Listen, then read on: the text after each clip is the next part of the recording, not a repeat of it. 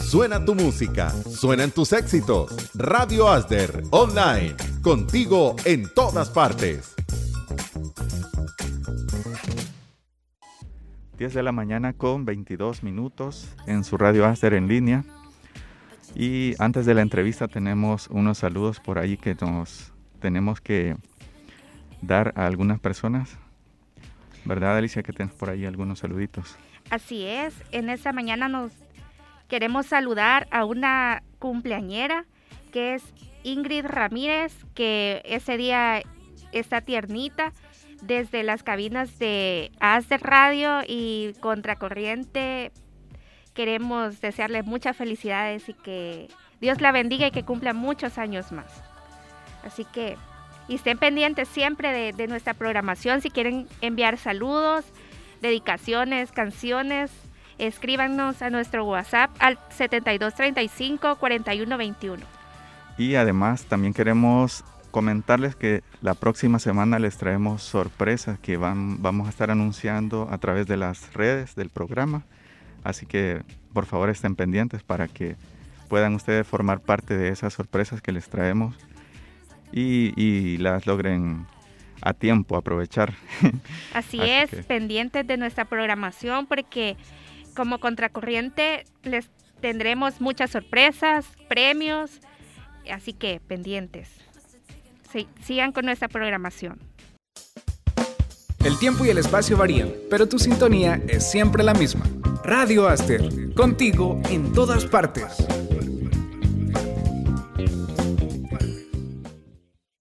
Seguimos en contracorriente en esta mañana Bienvenido a todo el público que se está incorporando hasta este momento a nuestra programación. Y como les habíamos anunciado, en este día tenemos un tema muy interesante en el cual nos va a estar acompañando nuestro invitado para darnos un poco de asesoría legal en temas del diario vivir que son muy interesantes para que todo nuestro público nos conozca, lo conozca y Queremos darle la bienvenida en este día al licenciado Eric García, quien es abogado y notario. Bienvenido, licenciado. Muchísimas gracias. Buenas, buenos días, Jorge.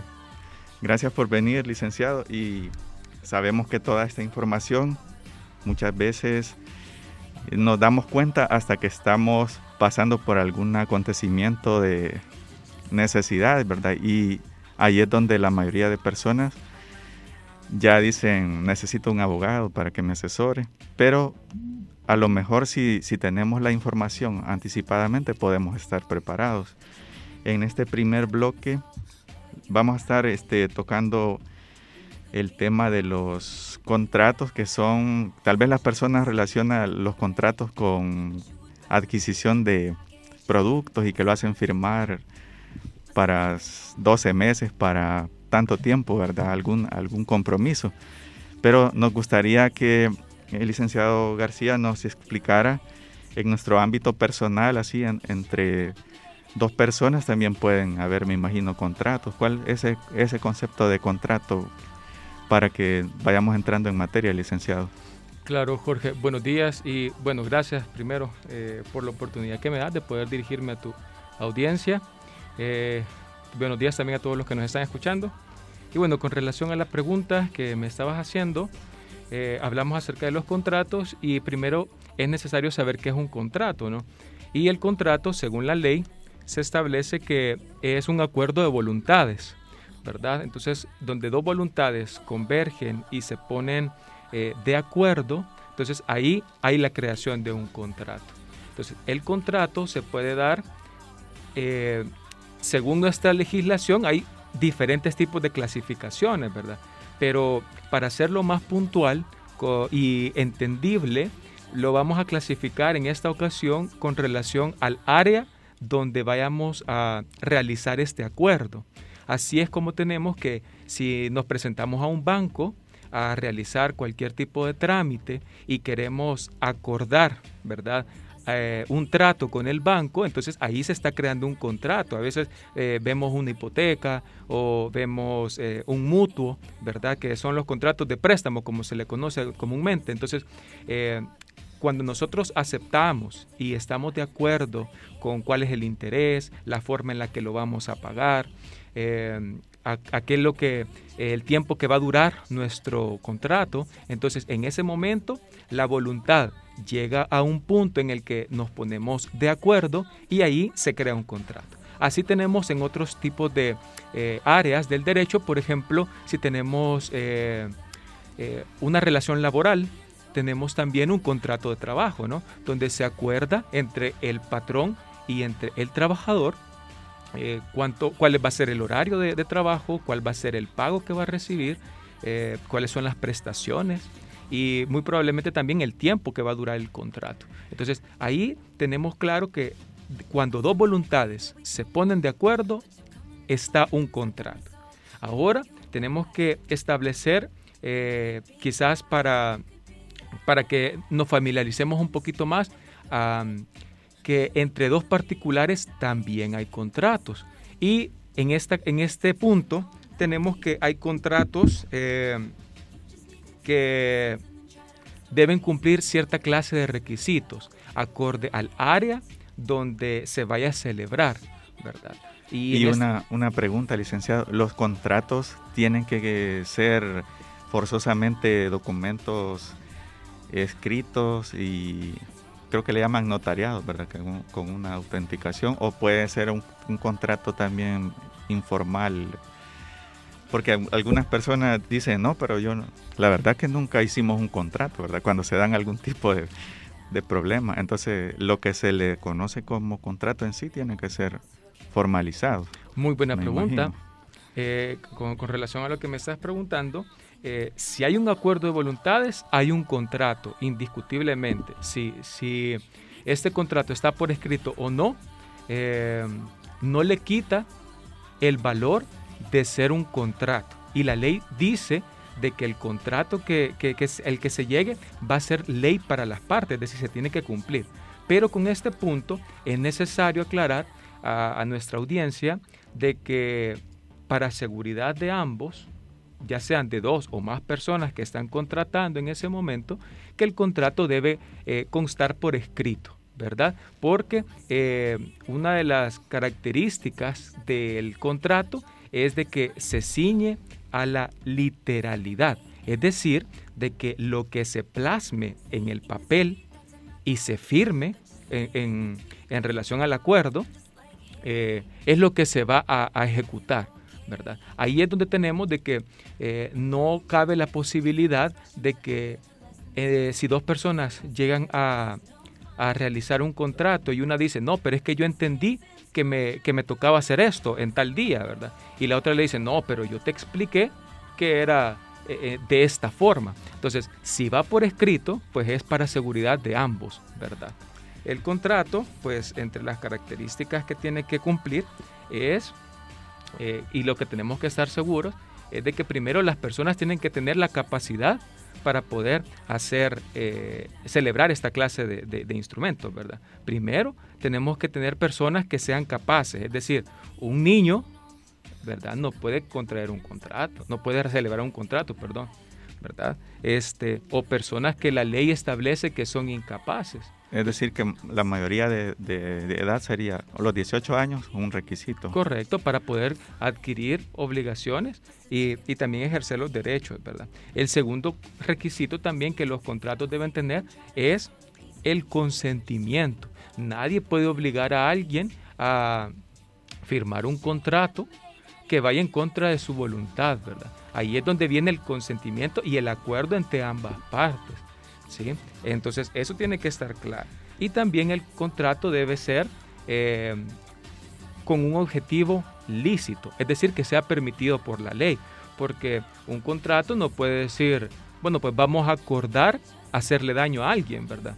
Ahí dos voluntades se ponen de acuerdo, pero es una cuestión ilícita, ¿no? Va en contra de la ley. Entonces, eh, el contrato tiene que tener un objetivo lícito, es decir, que la ley lo permita y este, la forma en la que se va a cumplir, ¿verdad? Ya sea en el tiempo, eh, eh, la cuestión del, precio o, el dinero.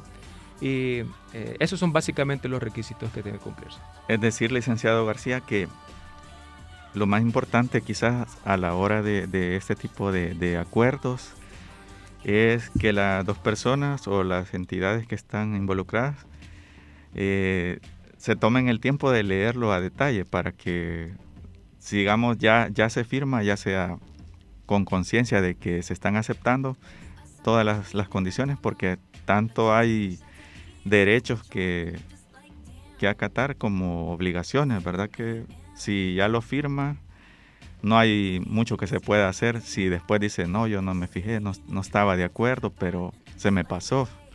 Es correcto, Jorge. Bueno, lo, con relación a eso tenemos que tener claro lo siguiente. Primero que el contrato es eh, una garantía que nos queda a ambos, ¿verdad? Los que estamos contratando para que se pueda cumplir. Uno de los principios que se rigen en nuestra legislación es de que los contratos se cumplen de buena fe, es decir, que lo vamos a hacer, lo que firmamos es lo que vamos a hacer, ¿verdad?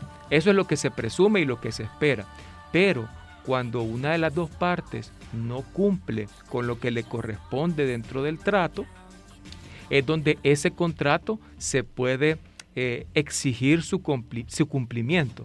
¿Dónde se va a exigir el cumplimiento de estos contratos?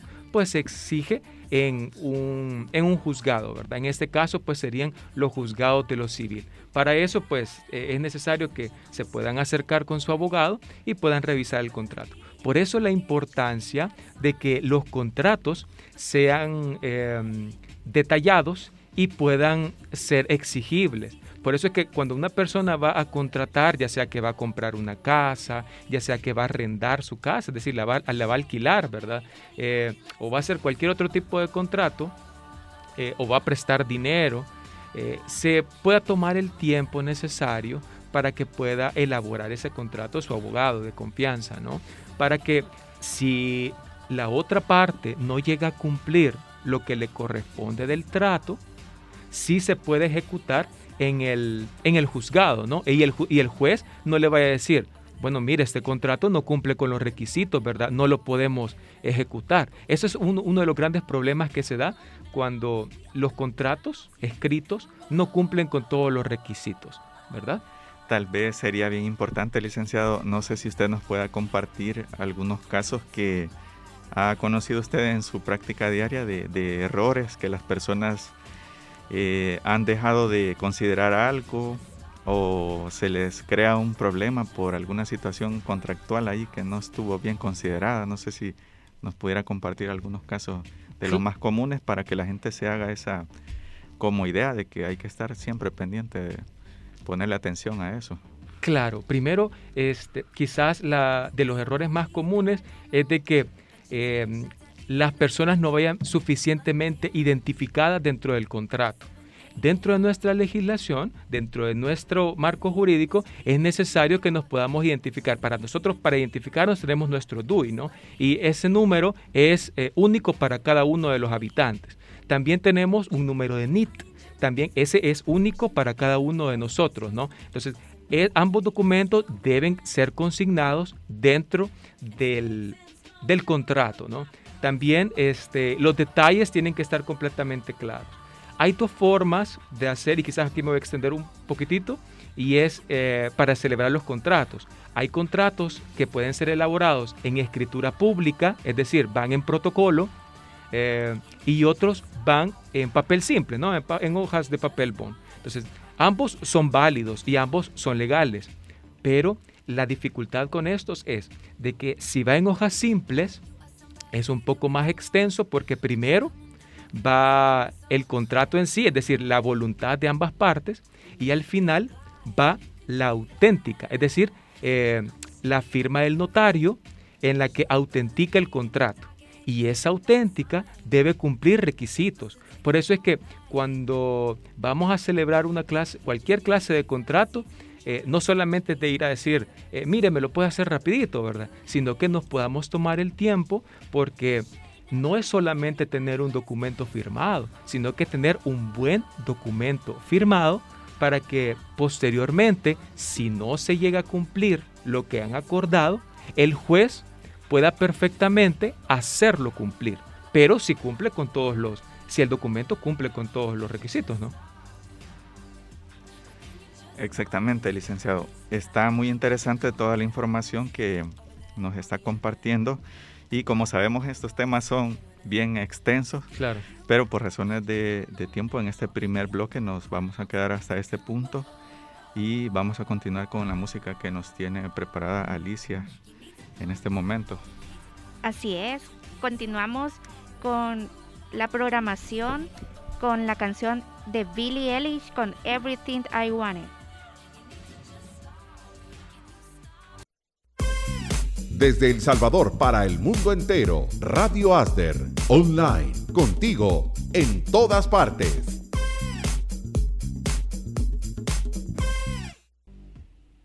Seguimos con nuestra entrevista en esta mañana a las 10 de la mañana con 53 minutos, transmitiendo desde la cabina de Radio Aster en línea.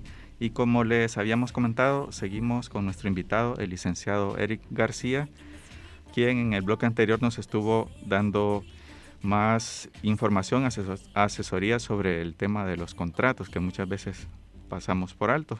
Y en este segundo bloque vamos a tocar unos temas también de mucha importancia que para la situación actual que se nos está presentando por ese tema de, una pandemia en todo el mundo, es muy importante que las personas puedan saber cómo se puede estar preparado en casos como un fallecimiento, ya sea el, propio de cada uno de, nosotros o eh, de algún familiar.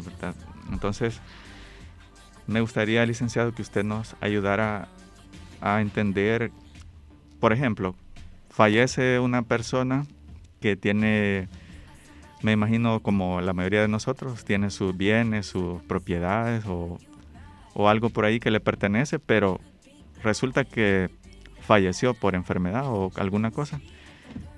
¿Qué ocurre con esos bienes de la persona cuando fallece? Sí, Jorge, ese es un tema bien bueno, pues al que todos estamos expuestos, ¿no? Nuestras familias.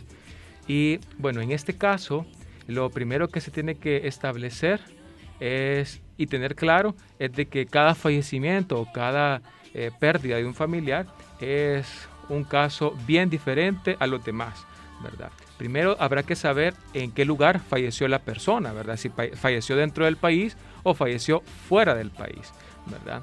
Eh, independientemente de dónde haya sido que falleció eh, nuestro familiar, primero también, también habrá que saber eh, si esta persona dejó o no dejó bienes, ¿verdad?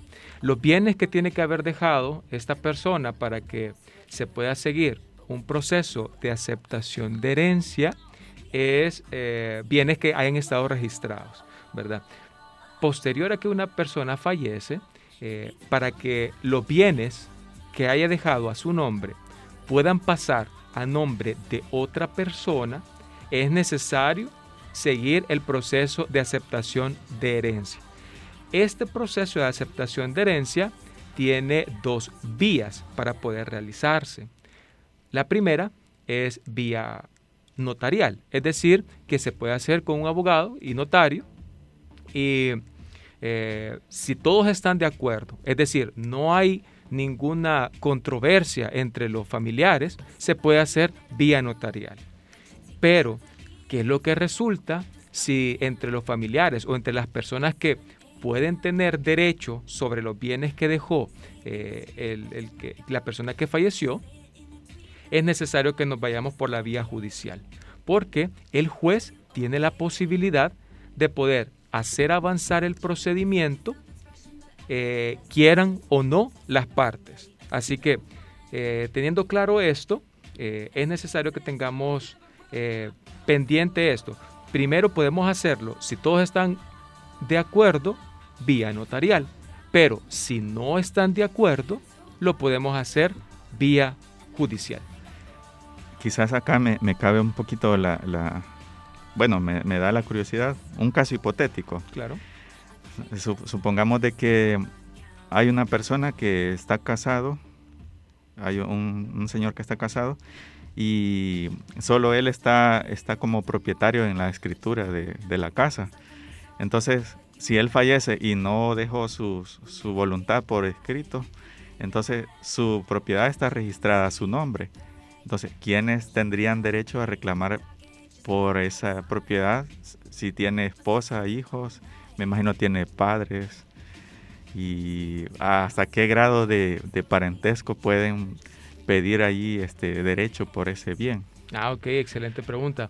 Eh, en este caso, la ley, el Código Civil ya nos da un listado y nos da el orden de las personas que tienen derecho a poder eh, suceder, se llama en, derecho, ¿verdad? Entonces, eh, que pueden adquirir la herencia del fallecido. En un primer lugar están los padres del fallecido, la esposa o esposo y los hijos, ¿verdad? Todos los hijos que estén reconocidos. Ahí no importa si, si fue dentro del matrimonio, si no, si son mayores de edad, menores de edad, eso no, no tiene relevancia. Lo que interesa es que si fueron reconocidos por él o por ella, tienen derecho. Así que en un primer momento, en primer lugar, están los padres, esposos e hijos, y ellos tienen el primer derecho para poder eh, adquirir la herencia. Posteriormente vienen los hermanos, luego vienen los tíos, luego vienen los primos, y así sucesivamente hasta el final. Si no hay nadie que, reclame esa herencia,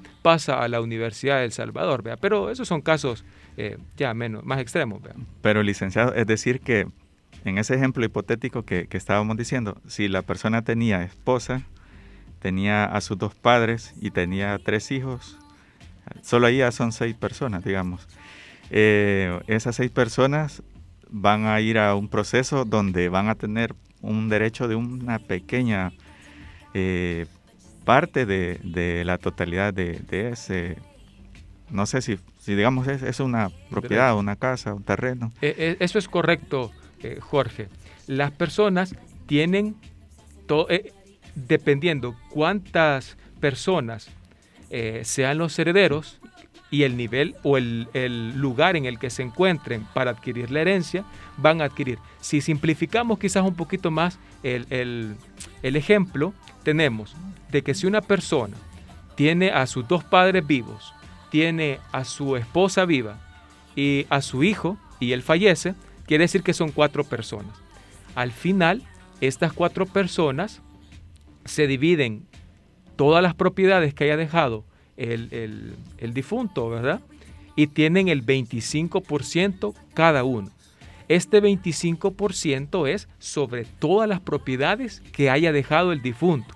Si el difunto dejó cuatro casas, no quiere decir que a cada uno le corresponde una casa, sino que eh, en derecho se le, va a asignar el 25% de cada una de las casas a cada uno de los herederos.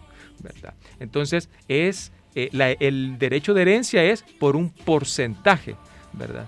Ya si, si los eh, herederos quieren dividirse y dicen, bueno, pues a mí me gusta esta casa, ¿verdad? Y, a ustedes les gustan las demás, entonces cada quien agarremos una casa. Pueden hacerlo, no hay ningún problema. Pero eh, al momento de adquirir la herencia van a ser herederos del 25%. En el caso que fueran cuatro, ya pues eh, nuestra audiencia que está escuchando y si está en alguna situación de esta, pues eh, cada caso será diferente, ¿no? Y en el licenciado, perdón, y en el caso de que no estén casados, solo estén como acompañados. Bueno, en este caso eh, es una de las luchas que se han hecho dentro de nuestra legislación para poder proteger esta clase de situaciones, porque indudablemente muchas personas a lo largo de nuestra, de nuestra historia sí han vivido en una unión de hecho nada más, ¿no? Y solamente han sido compañeros de vida. ¿Qué sucede si una persona ya tuvo cuatro hijos con el mismo señor, ¿verdad? Pero nunca se casaron y al momento de fallecer no le corresponde nada, según la ley pero existe un procedimiento el cual eh, se le conoce como eh, eh, declaratoria de unión no matrimonial, el cual viene después de fallecida la persona. Así que a las personas que nos están escuchando y si conocen esta situación, es de aclararles que únicamente tienen tres años posteriores al fallecimiento de la persona, ¿verdad? Para que puedan iniciar este, este proceso de declaratoria de unión no matrimonial. Después de declarado la, declarada la unión no matrimonial en un juzgado de familia, tiene todos los derechos como una esposa, ¿verdad? eh, esta declaración de unión no matrimonial se puede hacer, como les repito, hasta tres años después de fallecido. Si pasa ese tiempo, lastimosamente las personas pierden el derecho o la posibilidad de que sean declarados la unión no matrimonial y pues pierden todo derecho, ¿verdad? Para poder adquirir una herencia. Muy importante esa, esa aclaración, ¿verdad? Que también tienen derecho las personas que no, no tienen un matrimonio formal. Pero volviendo al, al, punto en el que nos quedamos de, ese ejemplo, donde una persona no tenía eh, por escrito su, última voluntad, lo que se logra visualizar en ese caso es que se forman, me imagino que hasta conflictos de intereses por personas que quieren más, no que yo tengo más derecho. ¿Cuál sería la recomendación que se le pudiera dar a las personas en caso de que ellos saben, pues yo cuando fallezca, yo sé que todos van a querer algo que, que tengo, dice tal vez alguien, ¿verdad? Que, que tenga algún bien. Entonces, ¿qué se le podría recomendar que tiene que hacer? Buscar un abogado, un abogado para hacer un testamento, me imagino. Correcto. ¿Por dónde podría orientar esa asesoría? Bueno, eh, lo mejor es para que una persona pueda estar clara y pueda eh, declarar su última voluntad, ¿verdad? Es que pueda elaborar un testamento, indudablemente, ¿verdad? El testamento lo puede hacer completamente libre. Si la persona tiene cinco hijos, y tiene a su compañera de vida o a su esposa, pero de esos cinco hijos, uno fue el que definitivamente se, fue el mejor portado quizás, ¿verdad? Entonces, la persona eh, puede libremente dejarle todas sus propiedades a uno de sus hijos, o se la puede dejar a dos, o se la puede dejar solamente a su esposa, eh, tiene la libertad de poder hacerlo. O si nadie se portó bien y es una persona que dice, bueno, pues yo mejor se lo voy a donar al asilo eh, X, ¿verdad? Entonces eh, lo puede hacer perfectamente, no, no hay ningún problema. Así que una persona, si quiere quizás dejar arreglado cualquier tipo de conflicto posterior, lo mejor sería que pueda eh, realizar su, su, testamento y ahí puede disponer libremente de sus bienes. Entiendo, licenciado. Fíjese que algo bien importante antes de que termine este bloque, tal vez me gustaría que usted nos pudiera ayudar a, aclararle al público que nos sintoniza también hay otro tema que se me viene a la mente con esto de los, las formas de cómo se, se llevan a cabo los, los matrimonios. Porque entiendo yo que dependiendo del régimen con el cual contraen ese matrimonio, están asociados también eh, cómo les corresponden los bienes. Porque me imagino yo que si una persona se casó, que lo de uno pertenece al otro, ¿cómo le llaman a eso?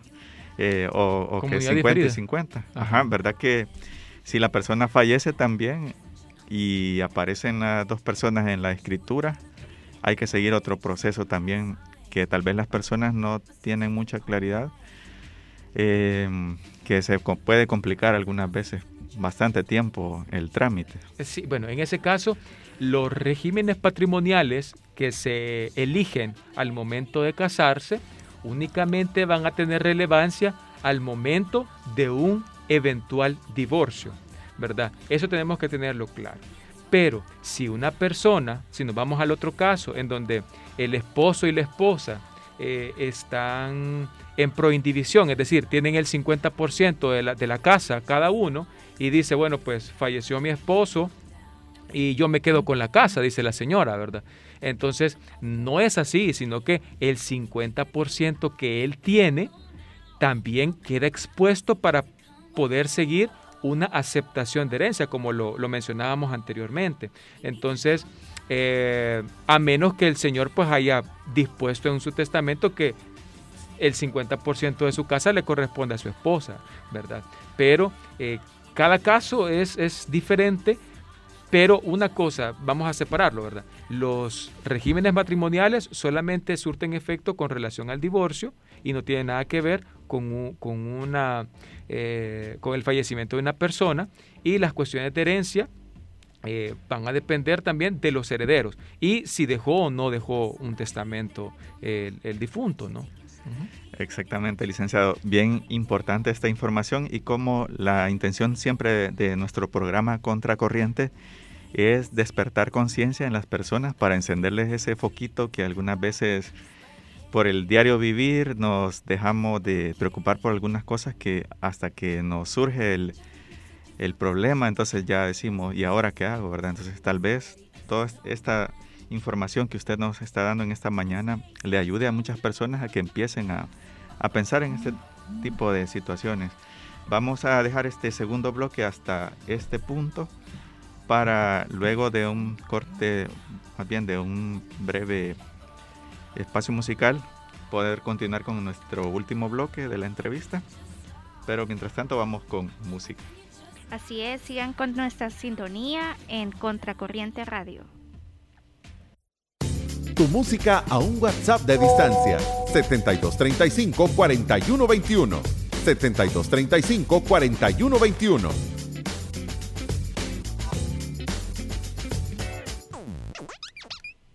Seguimos con la entrevista del día con el licenciado Eric Noé García, con el asesoría legal.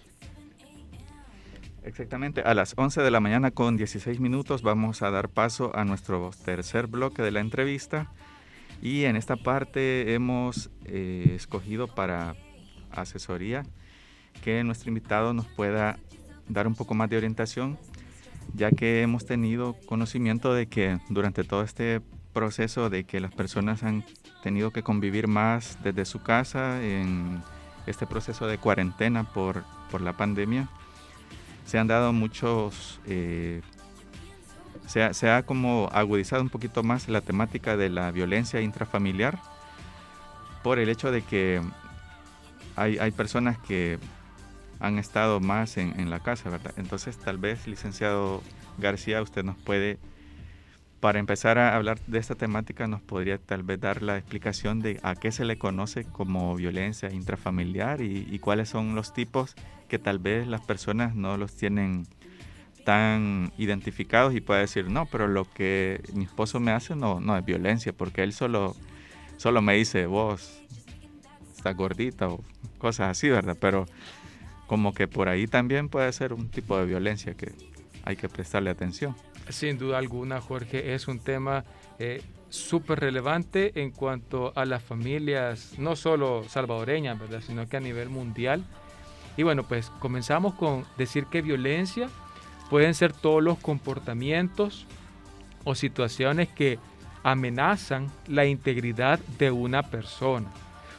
En este con este concepto, pues tenemos que la violencia se puede ver reflejada de diferentes ópticas. La violencia puede ser ejercida no solamente eh, con golpes, sino que tiene un montón de aristas con las cuales una persona puede estar sufriendo. Si una persona no se siente cómoda con alguna acción o algún comportamiento y esta acción o comportamiento le causa dolor, le causa incomodidad, podemos estar frente a un tipo de violencia eh, que se esté sufriendo. Generalmente los agresores tienen la característica, hasta donde lo he podido notar, de identificar cuáles son las fuerzas o cuál es el límite de tolerancia que su víctima tiene.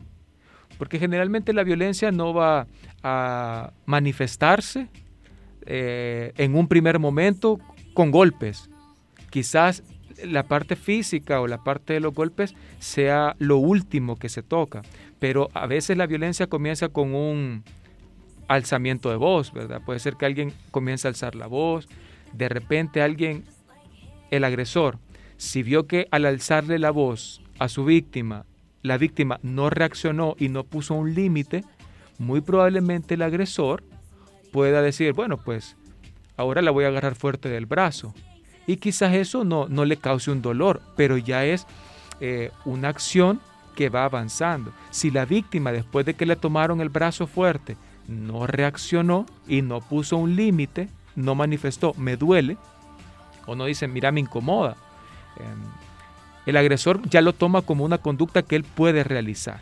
Y, ahí va comenzando eh, a avanzar más y el agresor va adquiriendo nuevas conductas y la víctima va adquiriendo también una, eh, una cotidianeidad con este tipo de acciones y la violencia se va profundizando, ¿verdad? Sí, eso es bien importante que cada persona pueda tener un poquito más de conciencia de el problema en sí, en qué consiste, porque si alguien está en ese ambiente donde está siendo víctima de violencia, pero no está consciente de que eso no está correcto, porque tal vez eh, dice, no, pero él yo lo quiero. Bueno, no tan solo puede hacer de que un hombre maltrate a una mujer, ¿verdad, licenciado? Sino que, según me imagino, la situación podría ser que el hombre sea el, el que esté sufriendo como víctima. Aunque me imagino que la relación de porcentajes estadísticos es tradicionalmente ha sido el agresor el sexo masculino. Lastimosamente, pues, eh, no podemos decir de que lastimosamente las mujeres son las, más violentadas, sino que lastimosamente este problema existe. Y como bien lo decías, eh, hay hombres también que son violentados y no precisamente en, una, en un porcentaje tan menor, sino que eh, es menos denunciado, pero no quiere decir que el problema no exista o no se esté dando con hombres. Lo difícil es de que las instituciones que velan o las instituciones que son el primer punto para iniciar el proceso de, violencia intrafamiliar en este caso, eh, generalmente, y ya he escuchado casos en los que tristemente se burlan del hombre cuando él va a avisar, ¿verdad? O va a dar aviso, va a poner una denuncia y dice, bueno, pues mi, mi mujer eh, me pega, ¿verdad? O mi mujer me grita, mi mujer no me deja ver a mis hijos, mi mujer, este, bueno, realiza cualquier tipo de violencia. Generalmente cuando se acerca ya sea a la policía o a la fiscalía, le toman algún tipo de, eh, no menosprecio, pero sí es eh, menos importancia que cuando una mujer está siendo agredida, lastimosamente. Es decir, licenciado, que, por ejemplo, me imagino yo que las personas cuando toman conciencia de que son víctimas de violencia, primero lo comentan quizás a alguien conocido, ¿verdad? Algún amigo, familiar, y, y tal vez le dicen como primera, que se me ocurre a mí como primera medida, anda a la Procuraduría de Derechos Humanos porque es lo más común, ¿verdad? Que la persona recomienda cualquier cosa. No, anda a la Procuraduría y te van a decir qué hacer. Pero así como una asesoría más formal, ¿será que ese es el primer paso correcto a tomar o, será otra recomendación? Pues la Procuraduría para la Defensa de los Derechos Humanos sí es una institución que podría darle una asesoría. Eso no, no se puede discutir.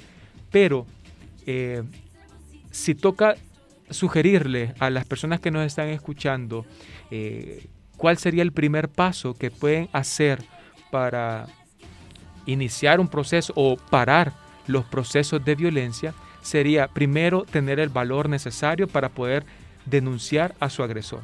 Eso es indiscutible. Hay una gran mayoría de personas las cuales eh, no quieren denunciar a su agresor porque está dentro del seno de su familia. Es decir, una esposa difícilmente va a decir, eh, voy a denunciar a mi esposo porque vaya a hacer que lo metan preso, vaya a hacer que lo detengan, o, lo van a sacar de la casa, se va a poner peor, o, va a agredirme más, ¿verdad? O de repente puede ser que un hijo vea que dentro de su familia pues hay hay violencia, ¿no? Y él sea el que vaya a denunciar. Entonces es difícil porque el hijo enfrentarse contra su mamá o con su papá eh, es bien difícil, necesita mucho valor. Así que lo primero es identificar la violencia, tener el valor necesario para poder ponerle un alto. No, no es posible que familias estén viviendo con este tipo de problemas. Bueno, dicho esto, la primera institución a la que pueden poner su denuncia es la Policía Nacional Civil, pueden acercarse a cualquier tipo de delegación o puesto policial a hacer su denuncia. La policía está en la obligación de tomar su acta y tomar su denuncia y poder remitirla al juzgado correspondiente. También pueden acercarse a los juzgados de paz del municipio donde estén viviendo y ahí les tienen que tomar también su denuncia, ¿verdad? Qué interesante sobre eso. Y ya que usted mencionaba a los menores de edad, se me viene a la memoria lo que fue tan viral en las redes sociales de que salía un video de que estaba el, el, hombre maltratando a su, a su mujer y estaba un bebé por medio. En ese caso, ¿cómo podría bueno, en ese caso, como el bebé no, pues, no puede decir, eh, mire, auxilio, ¿verdad? Y, y, en este caso, pues, es la víctima la que tiene que dar aviso. La víctima la que tiene que tomar el valor necesario para poder denunciar estos actos de violencia. Lastimosamente, eh, el valor es lo que más hace falta en estos casos. Si no se denuncian más casos es porque falta valor y no porque hagan falta casos lastimosamente. Licenciado, y tal vez sea bien importante que se tenga como la información a la mano de qué es la como la consecuencia que va a tener el agresor al, al ser denunciado, porque tal vez la esposa dice, pobrecito, lo van a meter 15 años preso y tal vez no sea eso, ¿verdad? Tal vez lo que le van a poner medidas de que no se acerque, no sé, ¿verdad? Yo no sé, pero tal vez eso es bien importante que usted nos pudiera decir a qué se expone alguien que, es denunciado, porque tal, tal vez no sea algo que va a pasar encarcelado toda la vida, pero al menos un castigo ejemplar o, algo de seguro que sí, ¿verdad?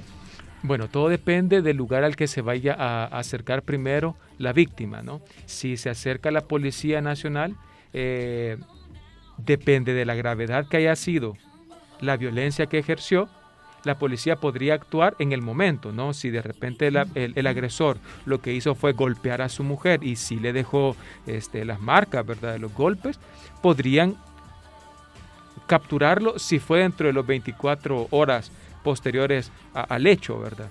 Pero en este caso, si, la, si las víctimas se acercan a un juzgado de familia o a un juzgado de paz a poner su denuncia, el juez está en la obligación de decretar lo más pronto posible medidas de protección para con la víctima. Es decir, de que según una resolución el juzgado tendría que hacer lo más rápido posible para que eh, se le ordene al presunto agresor de que se abstenga de realizar los actos de violencia por los cuales ha sido denunciado.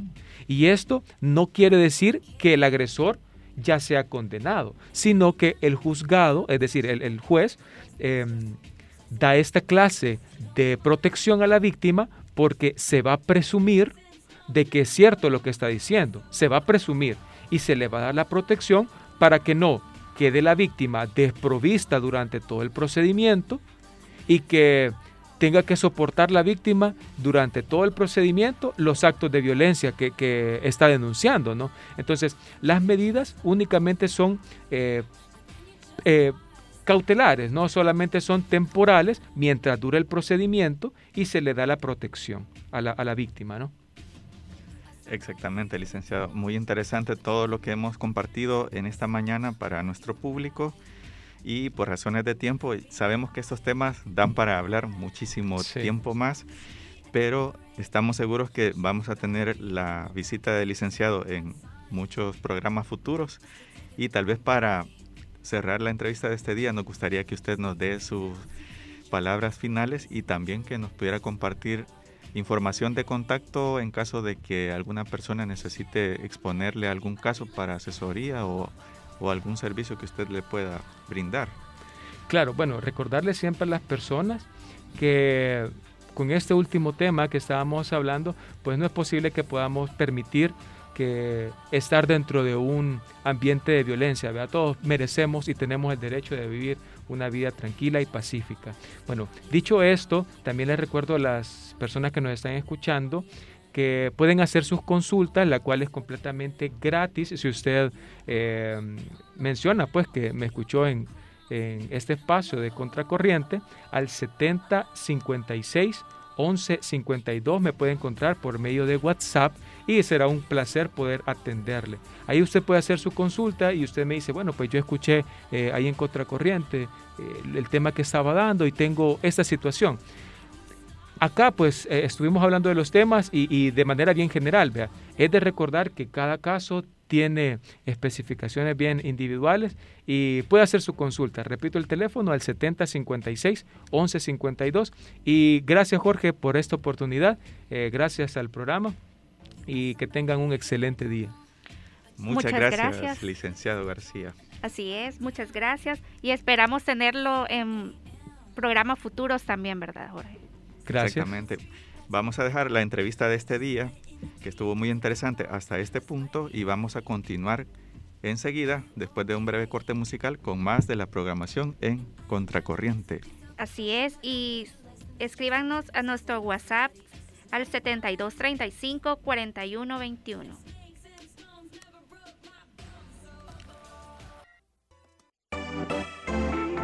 Búscanos en Facebook como ASDER.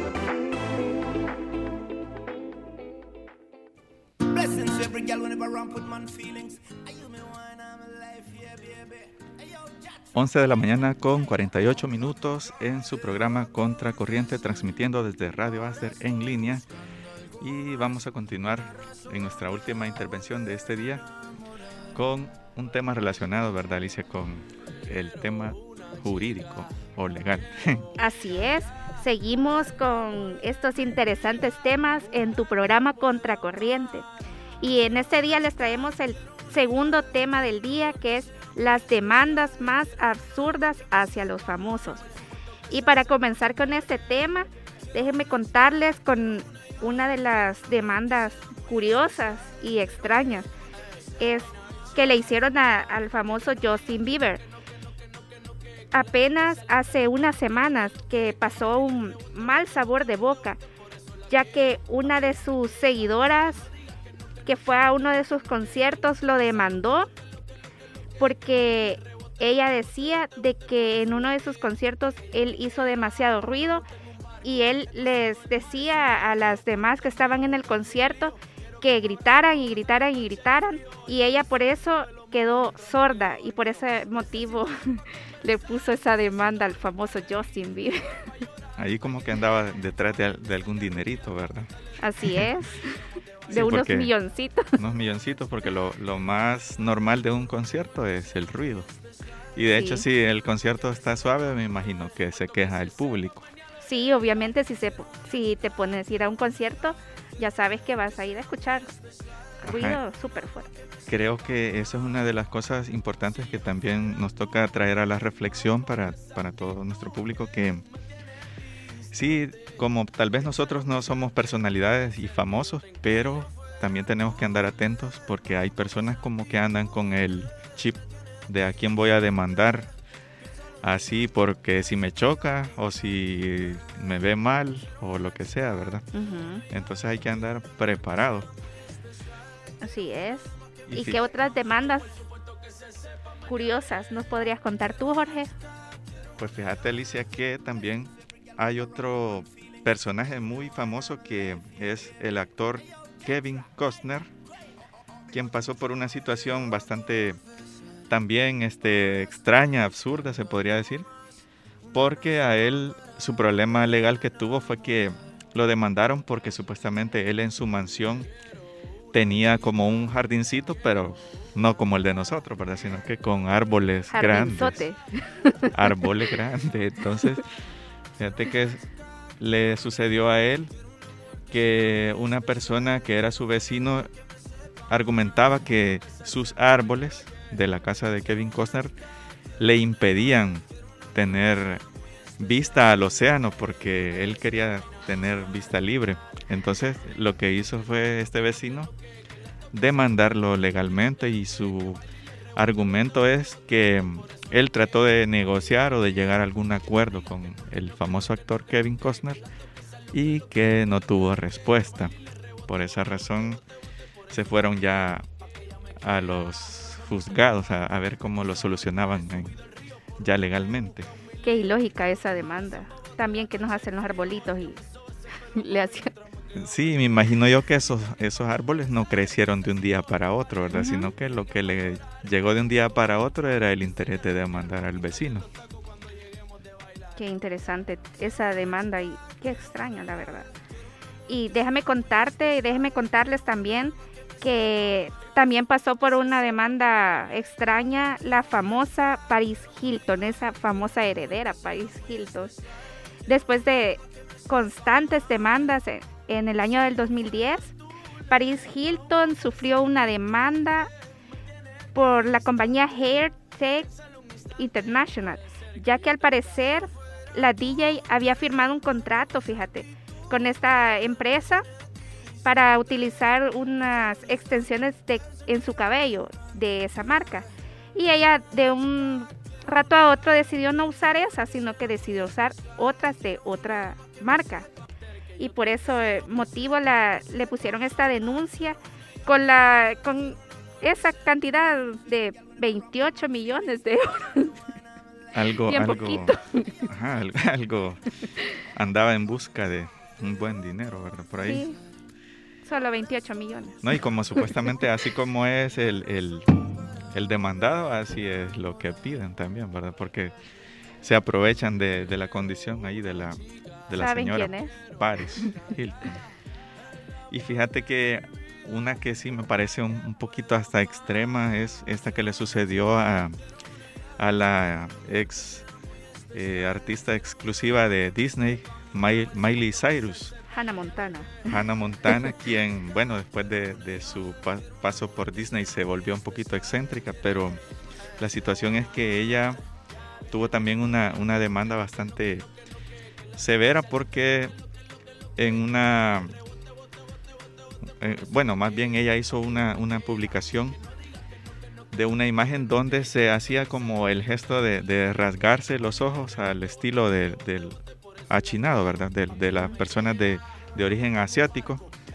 Entonces, una mujer de origen asiático la demandó por discriminación hacia su raza y le solicitó la cantidad de 4 billones, de dólares como indemnización por haber hecho eh, el gesto de los ojos rasgados en alusión a, la, cultura asiática.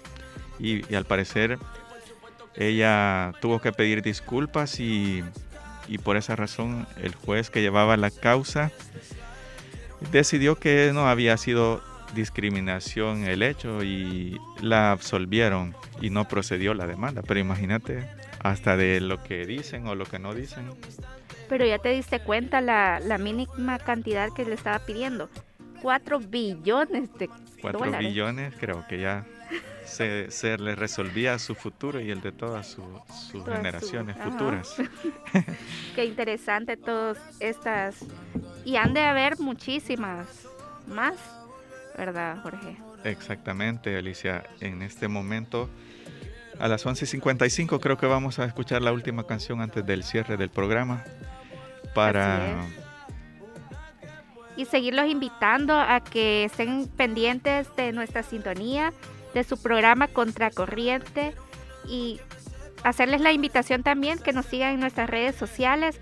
También en todas las, nos pueden seguir como Contracorriente Radio y nos pueden seguir escribiendo al WhatsApp de la radio al 7235 4121. En Facebook, TikTok e Instagram, ¿verdad, Alicia? Y lo que les quería decir era que para el próximo miércoles les vamos a traer sorpresas, así que estén pendientes de todas las, publicaciones de, de, nuestras redes. Así es, y que escuchen también nuestros podcasts en Spotify y Evox. Ya regresamos en unos segundos. Estás conectado con tu música favorita, Radio Asder, online, contigo en todas partes.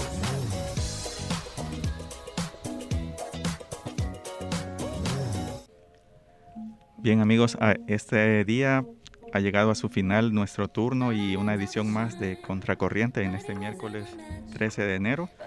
Así que los queremos invitar, como siempre, para el próximo miércoles, para que no se vayan a perder la programación que traemos para el próximo miércoles 20 sería, ¿verdad, Alicia? Que estaríamos volviendo. Y les vamos a dar la sorpresa de las, las temáticas en las redes también. Sí, pendientes de nuestras redes sociales y es por eso la importancia de que nos sigan porque también les traemos muchas sorpresas en nuestras redes sociales y aquí en cabina. Nos despedimos. Este ha sido, esto ha sido todo por en nuestro programa el día de hoy. Como no olviden todos los miércoles escucharnos de 10 a 12 del mediodía en este tu programa Contracorriente. Ha sido un gusto estar con todos ustedes. Y un honor. Así es. Y un Como siempre, Jorge Mengíbar y Alicia Torres. Hasta la próxima. Hasta la próxima. Saludos.